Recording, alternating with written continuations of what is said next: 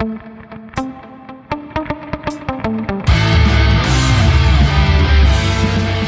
家庭太沉重，谈传承太心累，谈金钱太俗气，还是聊些五四三吧。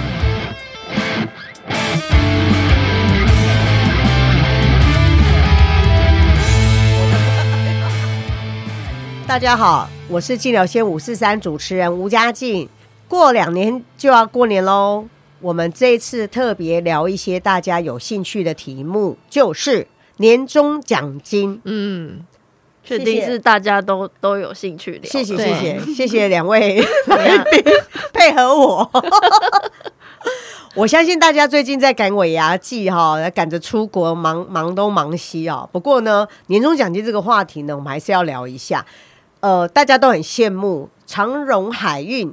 开了第一枪哈，啊，大发五六十个月的这个年终奖金是要逼死谁呀？这样，连上海的同胞哈，他们都生气了，怎么两岸差这么多？这样，那说起货运航运股呢，好，大家我一查，大家本来不知道，一查不得了哦。疫情这两年营收哦，大概等于过去十年的营收，他们的股价呢，也是在二零二一年涨到了历史新高哈，等于是。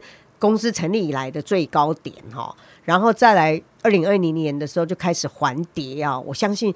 呃，在座很多人可能都还是在住在套房里面哈，嗯、所以呢，这一次呢，我特别节目哈，我们别的节目他们都是请股票专家上节目来聊股价嘛，我们没有，我们要聊的是，我们特别请来的是航运股的亲属跟好朋友们的生喉咙来聊聊他们的这些航运股的这些员工们有什么不一样哈。就是赚钱前跟赚钱后有什么差别？来，我们现在先请我们这个航运股的好朋友翠文 来介绍一下自己。是是是是，哎、欸，大家好，好久不见，我们的听众朋友，我们又回锅了哦。你不要告诉大家，我们因为过年前很忙，都敲不到来宾，是哦，讲那么大一圈，结果是自家人，又是自家人就出场了，是是，是。小编来，小编至于来这介绍一下。我我 我也要嘛，就是那个临时上阵啊，来宾不来了啦，我只能来了，就这样，谢谢大家，太好笑了。反正没差，过年大家都在打包行李，都要出国了，我们自己就来聊一下，嗨，对对对对，这年终奖金这个议题，真的是大家都很呃很心酸，很心酸，真的真的。我告诉你，嗯，你说你说。至于最心酸哦，因为他到现在都没领过一毛钱，为什么要在我伤口上撒盐啊？没有，因为嘉靖姐也要跟你安慰。嗯、事实上，我们媒体哈这十年都不好嘛。嗯，那我呃，其实，在二零二零二零年左右，其实大家年终也都是领十天的，用天来这样好像没有安慰到哎、欸。好吧，那不然翠文说说看，你们海运那边怎么样？哎、欸，我不是海运啦，我是公务人员。我们也公务人员就是都一样啊，每一年都一样，就是一点五个月。哎、欸，一点五个月，四十五天啊，还是赢我们呢？但怎么样比都比不上这个航海王长荣的这个四五十个月，真是太了不起了。这时候我就想到这个去年哦。就是哎，这样说起来应该是二零二零年了，嗯，对，哎，不对，二零二一年了，是。股价最高的那一年，对对对对对对，就是长荣第一次发，就是四十个月，那时候很多长荣员工都是在这个睡梦中接到简讯，然后被钱砸醒啊！醒对对对，哦，好羡慕啊！对，那个时候是股市上万八点的时候，对。然后呢，我的好朋友呢，在睡梦中也是被这个这个消息惊醒哦，但是他非常的心酸，因为。他不是在，他不是长荣的航呃那个员工啦，是他是在某家 某家海运的这个员工哦，那个对比跟那个剥夺感之大的哦，就是我还记得那个好朋友在睡梦中就是不停的哀嚎哦。他不是快乐的哀嚎，不是，他是被剥夺感笼罩的哀嚎。对对对对，没错没错。而且说起来哦，我要我今天来也是要匡正视听一下啦，因为其实大家可能都很羡慕这个这几年在海运业的朋友。不过其实呢，他们我的好朋友说啊，有一句话可以代表了他们的这个这个情况，就是人家是十年磨一剑哦，那他们可能是一剑要用十年哦。讲了那么久，我们你你一讲，我越来越有。抓到到底是哪一家公司是十年，哦、是是一件要用十年，好像有点明显，感觉就是那个基隆的那一家的感觉。您虽然没有把这个名称说出来，但是我想各个线索都已经透露了。是哪有？我还没有继续讲，董事长是从银行过来的那一家。哇哇哇！那直接就破题了，欸、这不行，这不行呀！对啊，而且我的好朋友他很也算蛮蛮嗯凄惨的啦，因为他们的进入这个海运这个产业来说，他其实是失落的一代。嗯，因为这样子说，因为他其实就是在海运最呃。蛮低谷的时候进来的呀，呃，以前的前辈可能还有领过好几呃一年好几个月的年终，他的过去十年大概都是也是一样啦，一一年只能领一个月，甚至也是像嘉靖姐可能只能领十五天的这种年终。哦，听起来你的朋友应该是七年级生，哎，没有错，他们公司平常的股价是七八块。第三个线索，再再再继续报下去，以后我们的干爹干妈没有人要敢收我们了呢。对呀、啊，所以所以我即使是这样哈，人家他们的股价在二零二一年也至少也飙到两百多块钱哦。你看哦，从七八块飙到两百多块钱，那至少他们拿到那么多钱，至少也是会去去刺激内需消费啊。这倒是真的，因为听好朋友说，呵 呵他们那个公司外面的。停车场啊，这最近这段时间哦，也换了蛮多的这个进口车啦，是哦，对对对对，对对。但是我想，呃，可能从今年开始哦，大家就要再缩衣节食了，因为他们又要开始一件用十年。因为疫情红利消退了，消退了，消退了，没有错。说到这里呢，呃，那个我们真的是年终奖金，当然就是几家欢乐几家愁嘛，哈。对。那其实因为这一集我们主要是来聊聊到底航海王是怎么样炼成的嘛。嗯。那我来问问两位，呃，大家有听过世界船王吗？嗯。好，那你们心目中、你们印象中比较有名的世界船王，你们有听过谁？这样？啊，就张荣发啊！哎呀，身为身为台湾人，对对，台湾之光张荣发嘛。嗯，好，其实我跟你说，那么我有整理很多资料。其实呢，船王呢，呃，比较有名的有四个，真的有四大船王的意思。有四大船王，第一代船船王呢，就是希腊船王欧纳西斯。大家对他有印象吗？我大概知道他很风流。哎呀，你真的是很了解船王。他有两个很有名的老婆，是谁？呃，我只知道第二个是那个贾桂林。好，你讲对了。第一个是那个很有名的那个歌剧名伶哈，这样子。那第二个呢，就是呃，美国的约翰甘乃迪的遗孀，因为他被枪杀了，嗯、他的遗孀甘乃迪夫人这样。嗯，那为什么为什么大家都很震惊？是因为。美国人都受不了他们这么喜爱的这个这么美的贾桂琳女第一夫人，对，第一夫人。竟然去嫁给了风流大她二十岁的这个风流船王，年纪相差很多，是就会觉得说，哎呀，贾桂琳为了妈妈妈你妈妈过得好的状况，为什么要讲这尾声下嫁？是不是？是是不是？好好好，总而言之，言而总之，就是希腊船王嘛，哈，其实后来的情况也不是太好，这样子啊，后继。无人这样，那我觉得其实，在船王里面啊，大有四个大船王里面，其实有两个就跟台湾非常有相关哦。哦，第二个船王是董浩云先生，那可能大家对他的名字不太清楚，哦、他的儿子就是香港第一任特首董建华。哦，哦，那你们就会比较有感觉了嘛，联想的比较起来。对，那。董浩云先生他是怎么样子练就他的船王呢？其实这也是时势造成，嗯、就像张荣发先生起来也是时势造英雄啊。嗯、那董浩云先生这个船王呢，他的起家，他们其实都是上海帮出来的。嗯哼。后来因为这个国共那个时候在民国三十八、三十九年那时候疯狂的打仗嘛，嗯、然后呃，共产党那边其实呃得到了。英国的承认，英国那时候呢，呃，就是承认共产党之后，那个共军希望英国呢，就是呃，把那个呃船的这个叫做船的什么？我要喝一下口，鼓一下，喝一下水才讲得下去。船只怎么样？就被封锁。没有没有，其实是这样，就是共产党现在掌握了呃国家之后，他就要求啊、呃、英国要把那个过去国民党时期在的那一些船网啊，或者是船东啊，或者是中航那一些的那个权利收回来啊，好不不不能给。蒋家使用了，其实是呃中共国家这边要来国有这样子，哦、对，然后所以说整个世界就改变了。董浩云先生是一个大商人，他其实很难在呃英国啦，或者是中共，或者是呃之间呢、哦，他要做选择非常的困难。嗯哼嗯哼，但是他的每个员工也要付钱，船也要付钱，所以他就天人交战。在那个时候当下呢。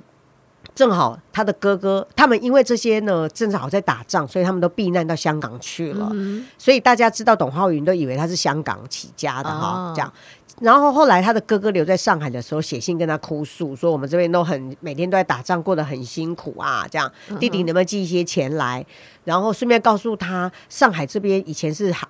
上海是中国最重要的大港口嘛？嗯、那个时候呢，所有的海运的船呐、啊，外国的那些商船，都因为国国共在战战争，尤其是国民党每天飞机这样飞来飞去轰炸港口，这样都已经过不下去了。嗯、这个时候，董浩云就是一个商人的底子啊、他马上的发现，其实他应该要把所有的这些生意都接过来，所以他就要切切进去，在这个因为中国航运是他创立的嘛。嗯然后他就要把所有的这个华东那边的整个货期货运的这些呃生意都要抢过来，这样。嗯嗯后来在在民国这三十九年的这个时候呢，国民党这边来到了台湾嘛，撤退来台，撤退来台之后呢，这边台湾就跟他说：“哎，那个中行啊，董先生啊，你呢要接这些生意的话，你一定要来台湾设立台湾分公司，嗯、你才有办法接这些哦，我们这些货啊，这样这样子去做。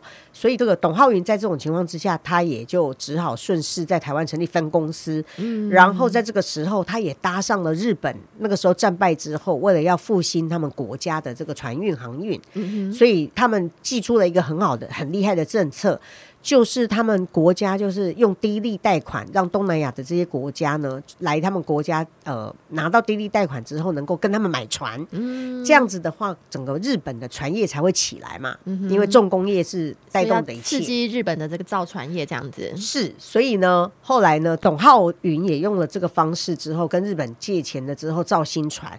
当时日本最大的、最轰动的一个消息，嗯，董浩云变成了船王，就是因为他造船厂给了他一个那个最大的那一艘船呢，然后是亚洲第一大，嗯、然后是东亚的第二大船哦，所以在那个时候落水典礼的时候，是整个全日本轰动的不得了。嗯、然后呢，这一艘船也让董浩云一要要上了世界船王地位，这样哦，原来是这样啊！怎么样？你们还没睡着吗？今天 我讲了那么久，今天主持人你只能自己撑着点哦。我刚才就突然想到说，哎，发现。董浩云的背景其实跟张荣发非常相似。哦，是啊，你有没有发现他们其实某个程度，我刚刚还漏了一段。嗯、董浩云除了呃建了最大的商船去去接货运之外，其实有一个重要的启发点是韩战发生。嗯、因为韩战发生的时候，整个货运就也只有大家就在货运当中好像。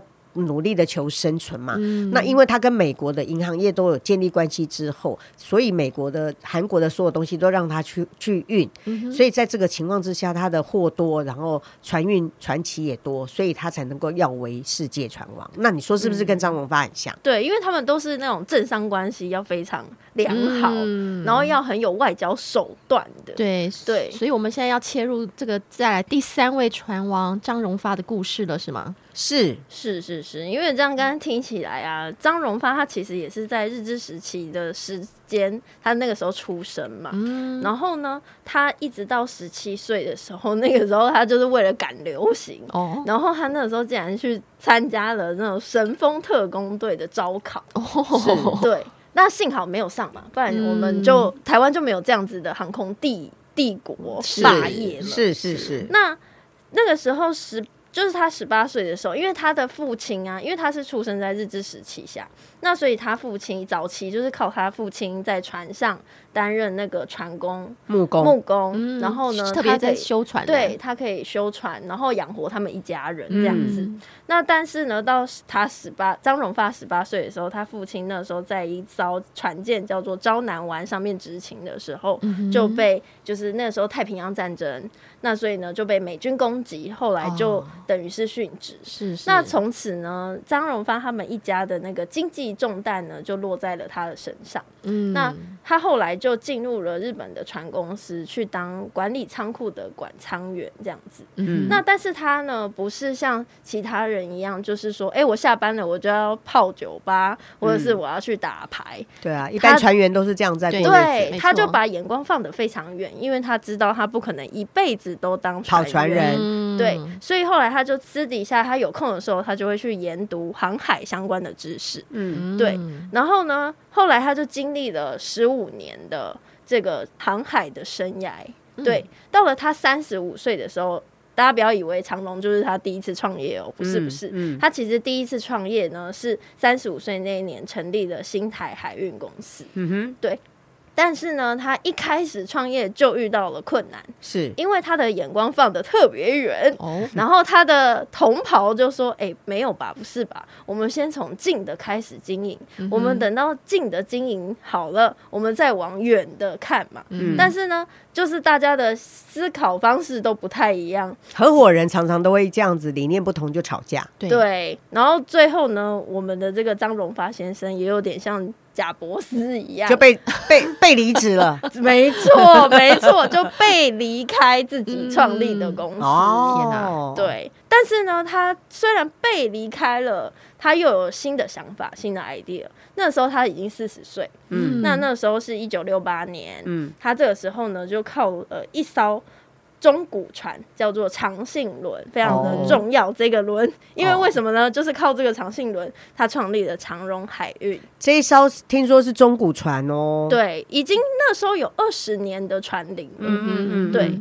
那他这个时候呢，哎，靠一个中古船，然后起家。嗯，那为什么可以呢？长荣到现在变成全世界最大的航运公司，对，他其实是因为跟他用了什么方法？对，张荣发就是他有一个特点，就是豪赌的个性。哦，就是很很敢呐、啊，对，他非常敢。嗯因为呢，他总是眼光放得很远，然后他只要看准了一件事情，嗯、他就会去把它执行。嗯、他做了什么事情？对，第一次的豪赌呢，就可以讲说，因为他刚进入航运这个领域，这个领域，嗯、那所以呢，当时他的竞争对手都比他大很多。对呀、啊，那是小虾米。对，他那时候是小虾米，所以他只能去开一个比较冷门的航线，跑一些冷门的线，这样。他就从中东线开始。哦，对，因为那时候大家都劝他说：“哎、欸。”中东线这么冷门，你还要去开？你要不要想一下？对啊，但是他还是看准了，想说，哎、欸，有什么不行？我一定要做啊！我猜那时候一定也是他被其他联盟排挤，没有线可以跑，对，对，不得不啦。是啊，对。但没想到这样子的不得不，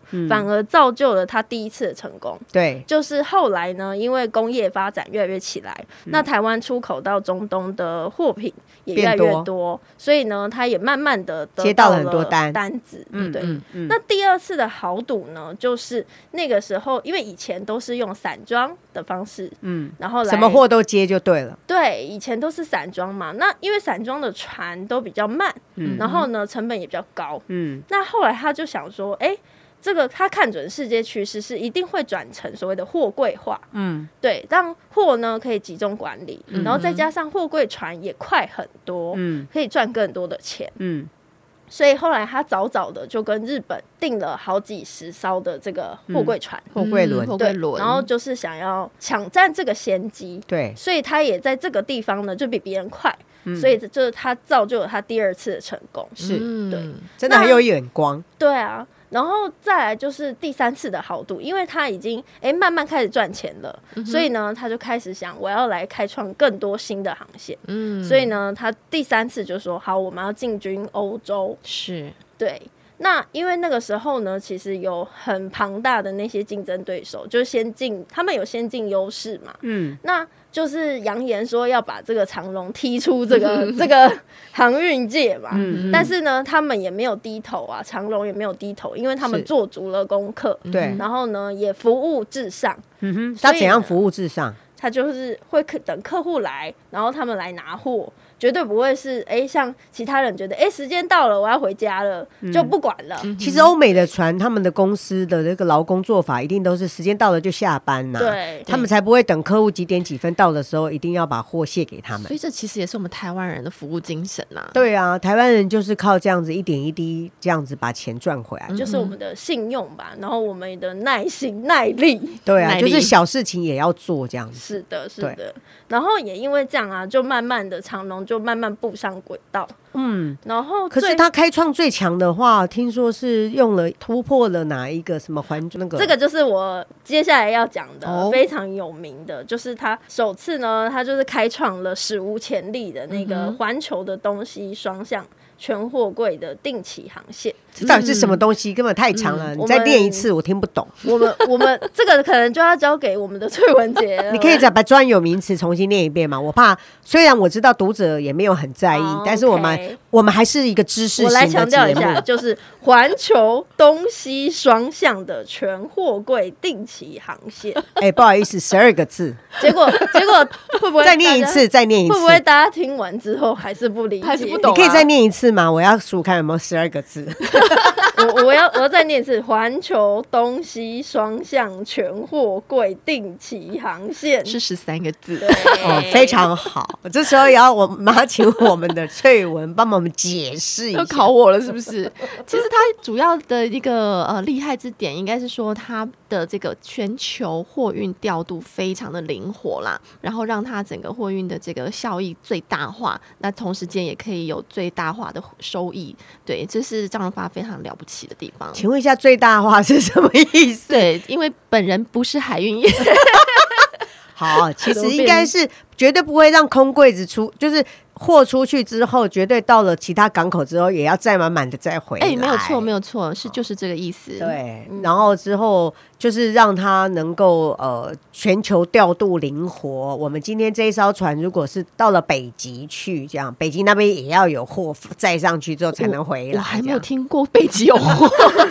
我我很烂，还要载企鹅。这个这个航线必定亏损。不是啊，是熊啦熊啦，是飞机企鹅在南极，拜托。你小编坑了，小编坑了，所以他就是用这么这么坚强、这么厉害的这个全球调度。因为总裁的房间里面有很一个很重要的全球航海图，哈，那个谁在那边跑来跑去的船，他都看得很清楚，这样子无远弗届，这样对，每天都在想可能十年以后的事。哎，对对对，永远都是把眼光放在最前面。真的真的，他们看到的世界一定跟我们不一样。对对，我们都只会想，哎，等下要吃什么。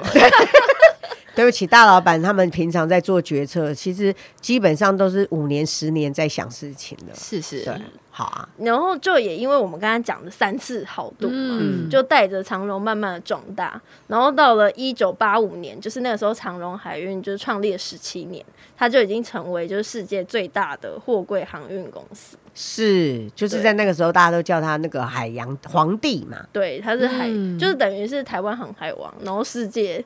对啊，那我们不能只有在张荣发，绝对不可能只限于这个航海是第一大嘛。